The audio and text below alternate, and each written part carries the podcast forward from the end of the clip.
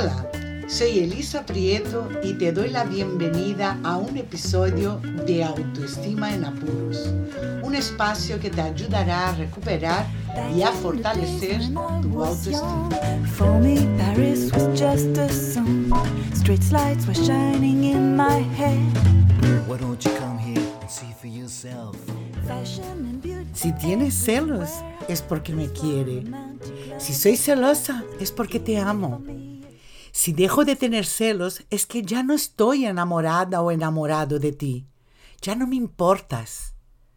¿Te suenan estas frases? Hola, ¿qué tal estás? De celos va el episodio de hoy.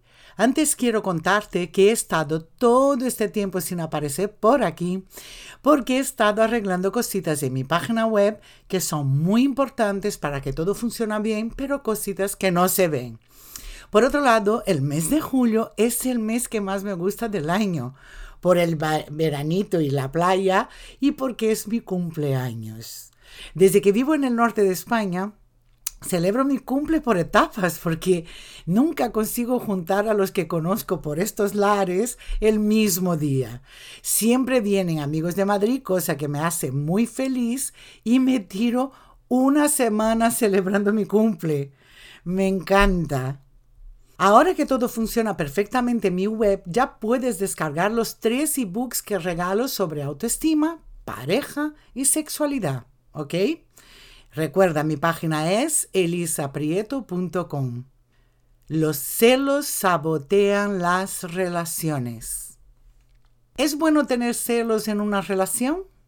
He oído por ahí que tener algo de celos es bueno para cuidar a la relación. Yo no estoy muy de acuerdo porque sentir celos de tu pareja significa que tienes miedo, que te sientes insegura y que no tienes confianza en ti mismo y tampoco en ella. Debemos cuidar la relación y a la pareja porque la amamos y queremos su bienestar, no porque tenga miedo a perderla. Cuidas la relación porque te sale de tu corazón.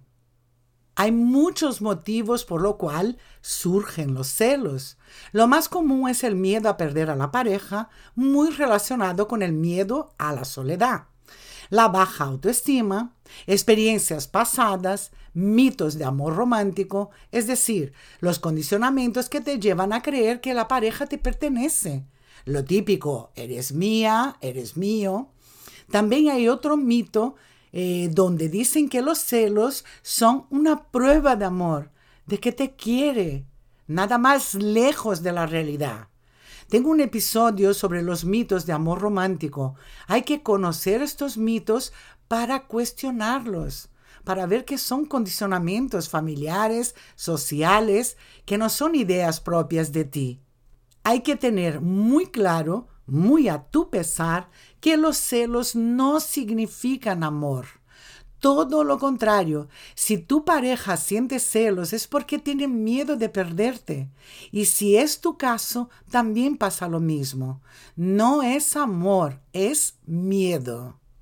Si sientes miedo de quedarte sola, entonces esta respuesta emocional que son los celos te juega muy malas pasadas.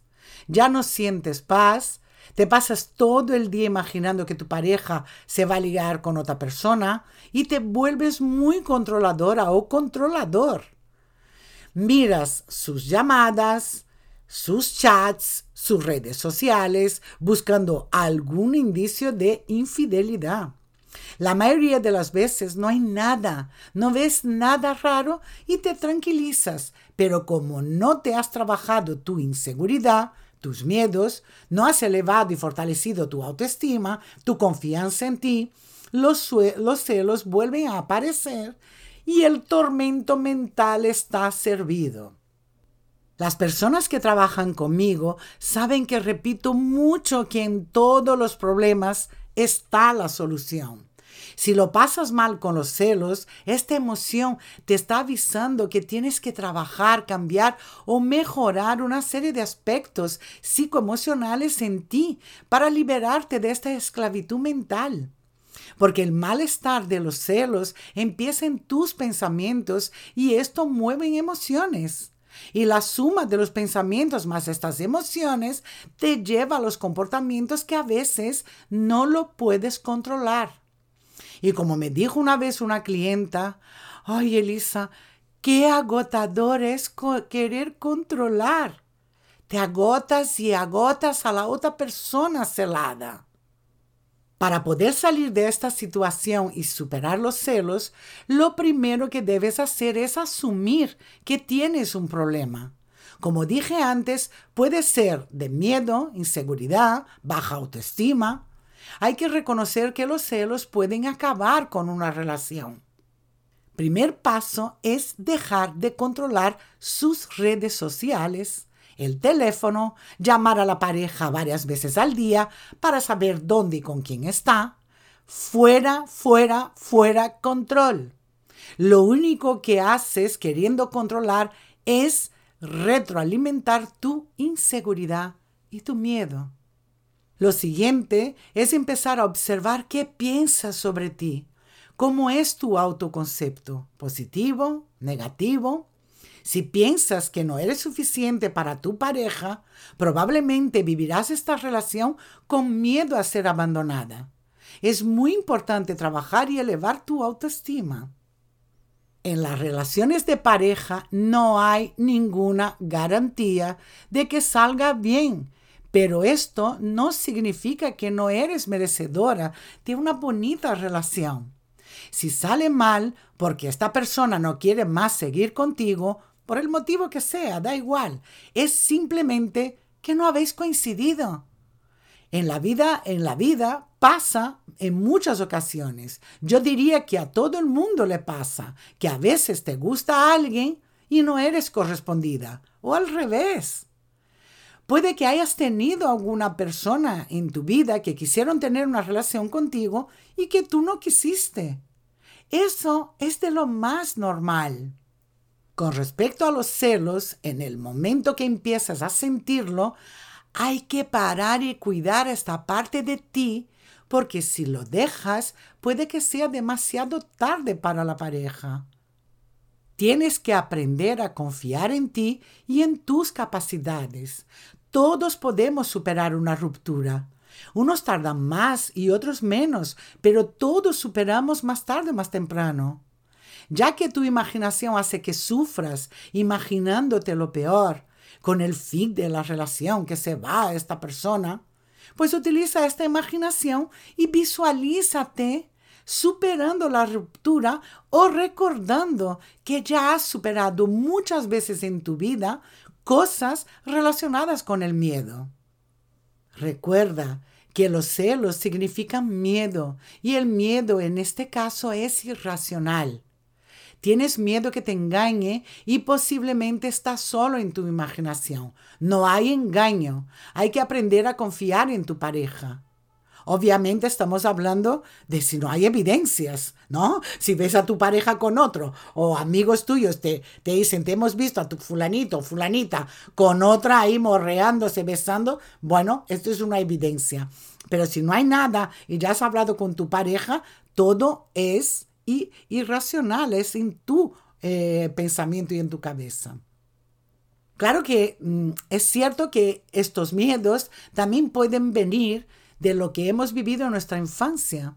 Muchas veces arrastramos sentimientos aprendidos en la niñez por un abandono real de alguno de los padres o indiferencia que hemos sentido eh, en el trato o un trato diferente entre los hermanos, padres fríos o ausentes. Los celos en este caso están basados en esas experiencias pasadas, no en tu relación de pareja. Hay que reconocer el miedo que surge cuando sientes celos y abrir un diálogo interno para poder entender de dónde viene y así gestionar y aceptar que el miedo es una emoción que siempre estará. Es una emoción básica y como tal es funcional. Si el miedo está descontrolado y sobrepasado, puede paralizarte y no te deja resolver la situación de forma positiva. La clave para vivir en armonía con tu miedo es confiar en ti, confiar en tu pareja, tener sentido común, comunicar a tu pareja y dialogar sobre los aspectos que te producen celos. como por ejemplo que vuelva tarde a casa muy a menudo, que salga mucho con sus amigos sin ti, que esté siempre hablando por teléfono, que no hay un tiempo de calidad entre vosotros. Hay que tener discernimiento y ser realista y preguntarte, ¿hay evidencias de que me pueda estar engañando o es fruto de mi imaginación? Los celos no te dejan disfrutar de la relación. Por eso es importante aprender a estar en el presente, en el aquí y ahora. El futuro nadie lo sabe y controlar no te da las garantías de que la relación prosperará.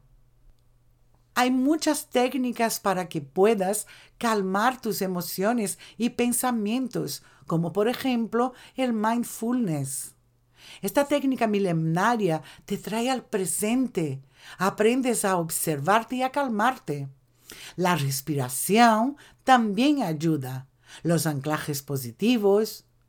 Todas estas técnicas te ayudan a apaciguar tu mente y a tener tú el control sobre ella. Si no lo puedes controlar, busca la ayuda de un profesional. Yo misma te puedo ayudar si quieres. Recuerda siempre si gestiona tus pensamientos, tu mente será tu mayor aliada, tu mayor amiga. Pero si tus pensamientos están descontrolados, son pesimistas y no están gestionados, tu mente será tu mayor enemiga. ¿Cómo es tu mente ahora? ¿Amiga o enemiga? Hasta el próximo episodio.